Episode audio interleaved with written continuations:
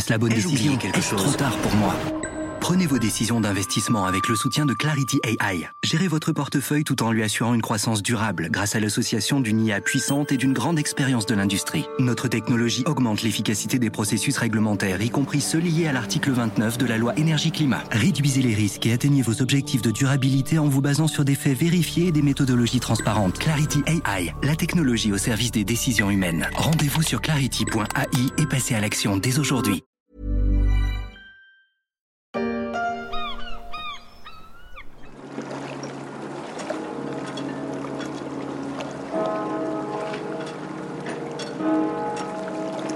Escale à Malte, une tête d'épingle au milieu de la Méditerranée, un gros caillou peuplé aux confins de l'Europe. L'île a toujours été un carrefour ou un enjeu de pouvoir entre Orient et Occident. Les Ottomans la voulaient au XVIe siècle, un Français l'a défendue, laissant son nom à la capitale, La Valette. Napoléon Bonaparte l'a plus tard colonisée avant que les Anglais ne l'en chassent. Restent les splendeurs architecturales en pierre ocre dorée, un décor qui plaît bien au cinéma. On a pu le voir dans James Bond, Largo Winch 3, Gladiator ou Game of Thrones, sans parler de son climat. 300 jours de soleil par an, ni de sa fiscalité, très accueillante pour les entreprises. Bref, le pouvoir d'attraction de Malte est immense, et ça commence à être son problème.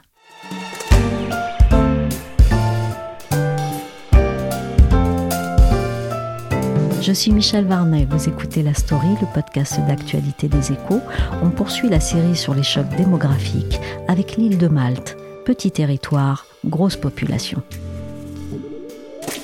C'est un concentré de records. L'archipel maltais constitue le plus petit pays d'Union européenne avec ses trois îles. Sur 316 km se sert à peu près 450 000 habitants. C'est la plus forte densité au monde, 1413 habitants au kilomètre carré.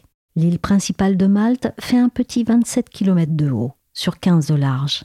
Là-dessus roule l'un des plus grands nombres de véhicules motorisés par habitant d'Europe, dans les 600 voitures pour 1000 résidents. Et niveau record, il y en a encore un, mondial celui-ci. Malte détient un record au niveau mondial quand on regarde l'évolution de la population des résidents étrangers. Emmanuel Graland est enquêteur aux échos. En l'espace euh, de 10 ans, le nombre de résidents étrangers a littéralement explosé par rapport à la population locale. On est passé d'à peine 20 000 personnes en 2011 à plus de 115 000 10 ans plus tard, le tout rapporté à une population qui faisait à peine 417 euh, 000 habitants en 2011. Donc cette hausse, ça fait figure de record mondial d'après euh, l'Institut national d'études démographiques. Si on essaye de la comparer à ce qui pourrait euh, se passer en France, on peut dire qu'elle équivaudrait à l'arrivée de 15 millions d'étrangers en France au cours des 10 ans à venir en termes de, pourcentage. Alors ce boom des résidents étrangers à Malte, euh, il a eu un impact assez massif sur la population totale de l'archipel puisque le nombre d'habitants a bondi de 25% entre 2011 et 2021. Et ça, bah, ça a été la plus forte croissance de toute l'Union européenne. Cette explosion de la population euh, maltaise, comment s'est-elle construite? C'est un vaste euh, melting pot. Si on se pose la question de savoir quelles sont les différentes nationalités présentes dans l'archipel, on a aujourd'hui plus du tiers des résidents étrangers qui sont originaires de l'Union européenne. Il y a tout d'abord euh, les Italiens, puisqu'après la crise financière de 2008, ils sont arrivés assez massivement euh, sur l'île, euh, où ils sont passés d'un contingent d'à peine 500 personnes à une population de 14 000 Italiens actuellement. Donc pour le pays, la transformation a été vraiment majeure. Il faut se rendre compte que dans l'archipel, en 2000, c'est-à-dire quatre années avant l'entrée dans l'Union européenne, Malte comptait à peine 900 travailleurs issus de l'Union européenne. Donc euh, vraiment, il y a eu un énorme chemin de, parcouru. Quelles sont les autres euh, nationalités présentes sur l'archipel, bah, il y a d'abord les Britanniques qui constituent le, second contingent de résidents étrangers. C'est lié à l'histoire et le fait que Malte a longtemps été une colonie britannique. Et dans cette population, mais il y a beaucoup de retraités qui sont euh, désireux de profiter euh, du soleil dans une ancienne colonie où tout le monde parle anglais et où il y a des racines, il y a des cultures euh, anglaises. il y a également tout un business qui s'est développé avec les écoles pour apprendre l'anglais, puisqu'en 2022, il y a eu près de 57 000 étudiants qui sont venus apprendre l'anglais à Malte. En premier lieu des Italiens et puis, euh, et puis des Français. La troisième population étrangère de l'archipel, euh, c'est les Indiens. Leur présence a très fortement augmenté depuis le, Covid. Elle a dépassé celle des Philippins et puis des Serbes pour atteindre près de 8000 personnes. Les Serbes sont nombreux à travailler sur tout ce qui est euh, chantier, bâtiment, tandis que les Philippins, ben, ils ont investi le secteur des maisons de retraite, les emplois d'aides-soignants, d'infirmiers dans les hôpitaux, etc. L'immigration maltaise, est-ce qu'elle est présente dans tous les secteurs économiques? Quelque part, l'immigration à Malte a une spécificité, c'est que euh, le recours aux travailleurs étrangers a lieu à la fois pour les emplois peu qualifiés et pour les emplois très qualifiés. Si on simplifie, grosso modo, les ressortissants de l'Union européenne travaillent souvent dans le secteur des services financiers ou dans l'industrie des jeux et des paris en ligne, tandis que ceux qui sont issus des pays tiers, hors Union européenne, occupent souvent des postes dans la construction, le bâtiment, les services à la personne ou la livraison de colis ou la restauration, donc des emplois plutôt peu qualifiés. C'est une petite île qui semble ne pas vouloir s'arrêter de grandir. Malte attire des entrepreneurs du monde entier sa croissance est même l'une des plus élevées d'Europe. Mais le pays a un problème de taille. Avec 400 000 habitants, il manque de main-d'œuvre dans tous les secteurs. Pour éviter que cela ne freine trop le développement, le gouvernement a eu une idée recruter les chômeurs des autres pays européens. Pourquoi vient-on s'installer à Malte? Qui vient s'installer à Malte? On vient s'installer à Malte d'abord pour les emplois très qualifiés dans l'industrie des jeux et des paris en ligne. Malte a été très précurseur dans la mise en place d'une réglementation euh, intéressante sur ce secteur et ensuite parce que la fiscalité des entreprises est assez euh, faible euh, en la matière. Et donc ça a permis au secteur du service financier et des jeux et des paris en ligne de créer des sociétés et pour ça, ils ont souvent besoin, pour tout ce qui est service client, réponse aux clients, d'avoir des gens qui parlent les langues euh, des pays locaux, d'où le recours pour, par exemple, euh, beaucoup de sociétés scandinaves qui sont dans le secteur des jeux et des paris en ligne à la venue euh, de résidents étrangers venus euh, du Danemark, de Suède, euh, de Norvège ou de Finlande. Et puis, il y a également beaucoup de gens qui viennent des Philippines, de Serbie, d'Inde, parce que le, pays a également un déficit en termes de main-d'œuvre active et qui risquait de peser sur la croissance économique de l'île. Du coup, le pays a décidé de faire appel à ces nationalités via des agences et ça permet aujourd'hui de répondre aux besoins de main-d'œuvre des industries dans tout ce qui est le secteur du tourisme, de la restauration et dans tous les services à la personne, notamment par exemple dans tout ce qui est euh, maisons de retraite ou hôpitaux.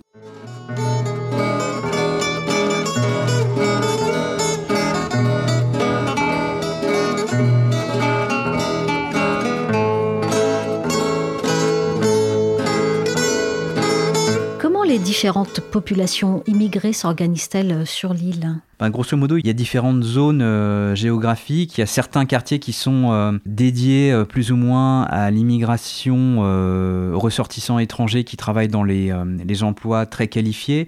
Il y a beaucoup d'industries dans le secteur des jeux et des paris en ligne qui sont installées dans toutes les municipalités cossues qui entourent la Valette, la capitale de Malte. Il faut savoir que dans l'industrie du jeu, il y a près de 60% des emplois qui sont occupés par des non-maltais.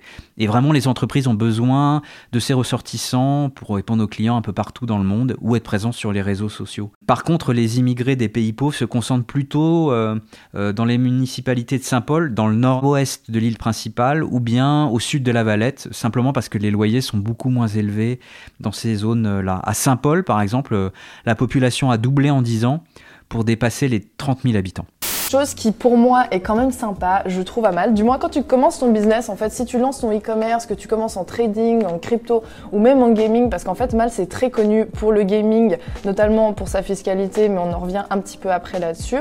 Mais euh, ce qui est vraiment cool, c'est que tu as un réseau. Cette attractivité maltaise, est-ce qu'elle s'est construite sur une euh, volonté politique? Tout à fait. Cette arrivée massive des travailleurs étrangers, elle n'est pas due au hasard. C'est une stratégie délibérée du Parti travailliste maltais qui est arrivé au pouvoir en 2013, après 15 ans de règne de son rival euh, conservateur. Et l'un des principaux architectes de cette politique, c'est l'actuel ministre des Finances et de l'Emploi de Malte, qui s'appelle Clyde Caruana, euh, qui était alors à la tête de l'Agence nationale Malte pour l'emploi.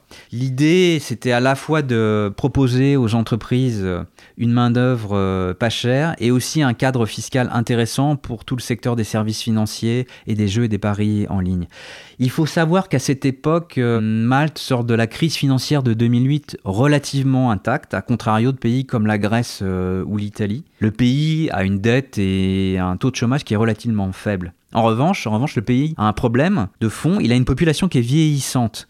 L'ensemble de l'archipel pâtit du déclin du nombre d'actifs et on a beaucoup d'entreprises qui se plaignent alors de ne pas trouver suffisamment de main-d'œuvre. Du coup, le gouvernement décide de lancer un recours massif à la main-d'œuvre euh, étrangère parce que, grosso modo, il faut savoir qu'avec moins de 1,13 enfants par femme, les Maltais ont le taux de natalité qui est le plus faible de l'Union européenne. Donc, en fait, pour doper la croissance, pour alimenter la machine économique, bah, le gouvernement a une stratégie simple.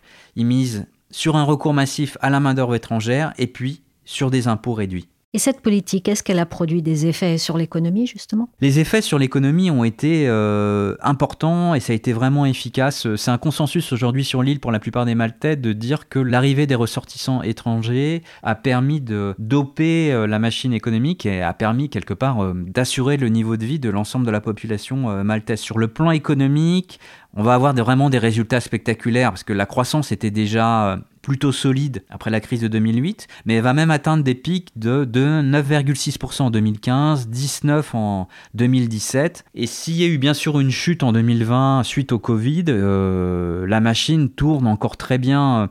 En 2023, la croissance euh, du PIB attendue devrait être dans l'ordre de 4%. Et la société maltaise connaît le, plan emploi. Il y a grosso modo 2,8% de chômage aujourd'hui dans l'archipel maltais et la dette reste faible. À 55% du PIB, elle valide totalement les critères de Maastricht de l'Union européenne. Donc aujourd'hui, il y a un consensus, c'est grosso modo pratiquement tous les services et les secteurs économiques clés de Malte s'effondreraient sans la présence des travailleurs étrangers. C'est ce qui permet vraiment de faire tourner la machine économique, de faire tourner l'industrie du tourisme, du bâtiment et tout les, le secteur des services à la personne. 95% des Maltais vivent en milieu urbain. Selon la Banque centrale maltaise, le pays compte aujourd'hui 250 000 logements, soit presque deux fois plus qu'en 1985. Ces dernières années, pas moins de 26 milliards d'euros ont été injectés dans le marché immobilier. Cette explosion démographique, est-ce qu'elle a été absorbée sans problème? Non, elle a posé des défis euh, très importants euh, à l'archipel. Ce qu'il faut bien comprendre, c'est que Malte, c'est une île qui fait 27 km de long sur 15 km de large. Donc grosso modo, aujourd'hui, un Maltais, quand il n'y a pas d'embouteillage, euh, un trajet de 15 minutes en voiture, pour lui, ça lui donne le sentiment d'aller au bout du monde, vraiment, d'habiter loin de son, de son travail. On a l'habitude que tout est accessible très facilement. Et grosso modo, quand vous avez la population qui, en l'espace d'à peine 10 ans, augmente de 25%, tout ça, ça a mis sous pression toutes les infrastructures parce que l'ensemble du système n'a pas les moyens de suivre. Ça veut dire que l'augmentation du nombre d'habitants, ça a mis sous pression les écoles, les hôpitaux, les transports, tout ce qui est collecte des ordures et même aussi la production euh, électrique parce que la consommation a complètement euh, boosté. Et vous avez aussi les prix de l'immobilier qui se sont euh, envolés.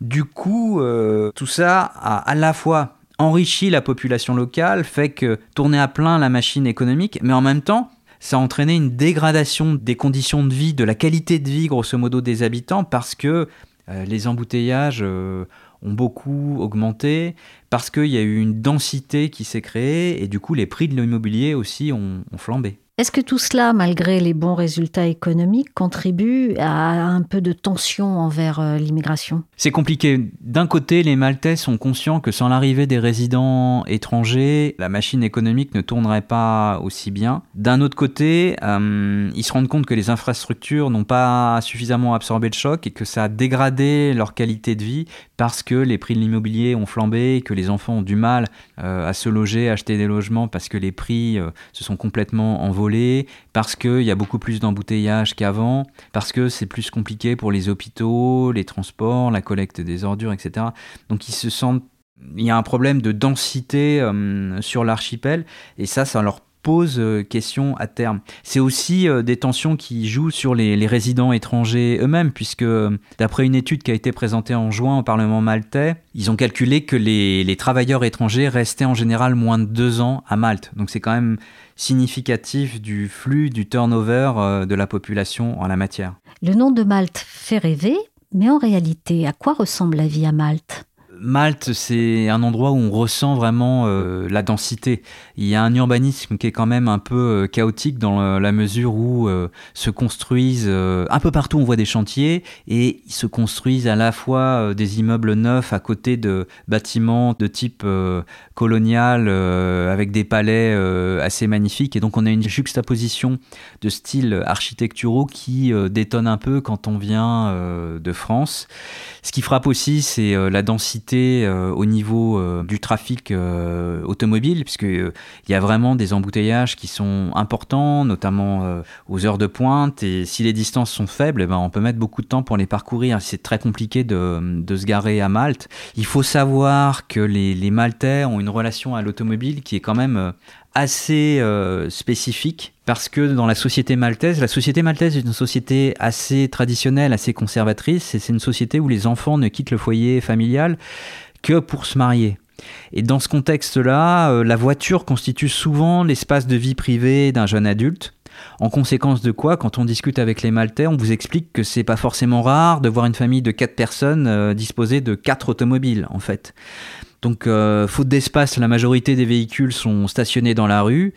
Et donc, euh, avec l'augmentation très rapide de la population, ben, quand on se, balade à Malte, on en voit certains qui en viennent même à se garer sur les voies de circulation des parkings quitte à bloquer les autres euh, véhicules.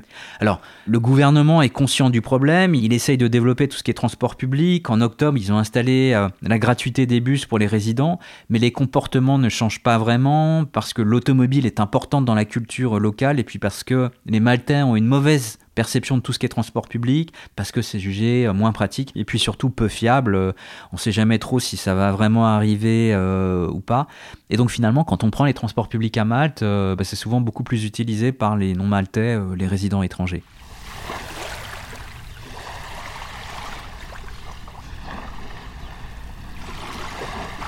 Est-ce que les protestations montent à Malte, notamment sur l'environnement qui doit commencer à souffrir sérieusement de cette densité? Il y a clairement une densification urbaine qui est devenue euh, très importante et cette densification de l'urbanisme, ça suscite de plus en plus de réactions de la part de la population euh, locale. Fin mai, il y a eu des milliers de personnes qui ont manifesté à La Valette, euh, la capitale de Malte, pour dénoncer une destruction de l'environnement et puis un réseau de politiciens et de promoteurs qui, je cite, ont créé un système profitant à quelques-uns, nuisant au bien commun.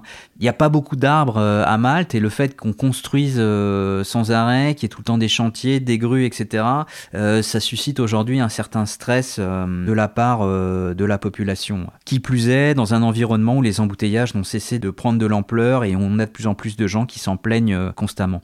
Pour autant, ce qu'il faut quand même savoir, c'est que si les gens protestent contre la densification de l'urbanisme, et c'est rare qu'on proteste à Malte, il n'y a pas de protestation ou de parti extrémiste qui serait né sur, suite à l'arrivée, au boom de la population des, des résidents étrangers. Ça peut susciter de l'irritation chez certains Maltais, mais grosso modo, il y a une évolution sociologique et ce que m'expliquaient les, universitaires à Malte, c'est qu'il y a sans doute un fossé de génération sur ces questions. Grosso modo, les jeunes Maltais, les gens de 16 à 25-30 ans, sont euh, relativement à l'aise, euh, plus à l'aise que leurs aînés avec le fait que Malte soit devenu aujourd'hui un archipel qui est très cosmopolite. Alors, où va Malte et son modèle est-il tenable? Quand on regarde l'évolution euh, de l'archipel, on a vraiment l'impression d'une euh, réussite euh, économique impressionnante, mais dont on se demande si ce modèle n'est pas à bout de souffle. Et ça a créé d'ailleurs ces dernières années une sorte de débat politique dans l'île quant à savoir si le modèle est, tenable à moyen et long terme. Début juin, le ministre des Finances et de l'Emploi, Clyde Caruana, donc l'un des architectes euh, de cette politique de recours massif à, la main-d'œuvre étrangère, a expliqué qu'il fallait peut-être réfléchir pour changer de modèle. Il avait présenté une, étude euh, soulignant que si on voulait maintenir le rythme actuel de croissance, c'est-à-dire environ 4% de croissance du PIB par an, cela nécessiterait pour euh, Malte d'atteindre une population de 800 000 habitants en 2040, alors qu'on est aujourd'hui à un peu plus de 500 000. Donc ça, ça frappe les esprits. Alors bien sûr, sur le plan politique, c'était un peu destiné à choquer, à faire prendre conscience de la nécessité de changer de modèle, Mais en même temps, l'ensemble de la population n'est pas forcément euh, prêt à ce basculement, et notamment tous les gens qui travaillent dans le secteur de l'immobilier, euh, du bâtiment, euh, parce que leur activité est basée sur une construction qui se poursuit, sur une densification de l'île. Et vous avez, ça a créé un débat au sein même du gouvernement maltais avec d'autres ministres qui plaidaient plutôt pour euh, ajuster le modèle et non pas euh, le changer. Euh, l'idée derrière, c'était de dire non, on peut continuer à construire, simplement le bâtiment doit devenir un peu plus vert dans son approche, et puis il faut plus construire en hauteur et moins essayer de diminuer l'emprise au sol. Donc il y a un débat qui est en train de monter à Malte par rapport à l'impact environnemental de la croissance économique, avec derrière le fait de savoir jusqu'où on pourra aller dans l'accueil des résidents euh, étrangers compte tenu de la petite taille euh, de l'archipel. Grosso modo, si on synthétise la situation, après des années de forte croissance économique, Malte est un peu sur une ligne de crête. Le pays sait qu'il doit faire évoluer son modèle, mais sans vraiment savoir comment s'y prendre. Merci à Emmanuel Graland, enquêteur aux échos, pour la découverte de ce petit pays champion dans pas mal de catégories. La story s'est terminée pour aujourd'hui. Cet épisode a été réalisé par Nicolas Jean. On se retrouve demain pour un nouvel épisode sur les chocs démographiques à travers le monde, une série que vous pouvez retrouver également dans les échos.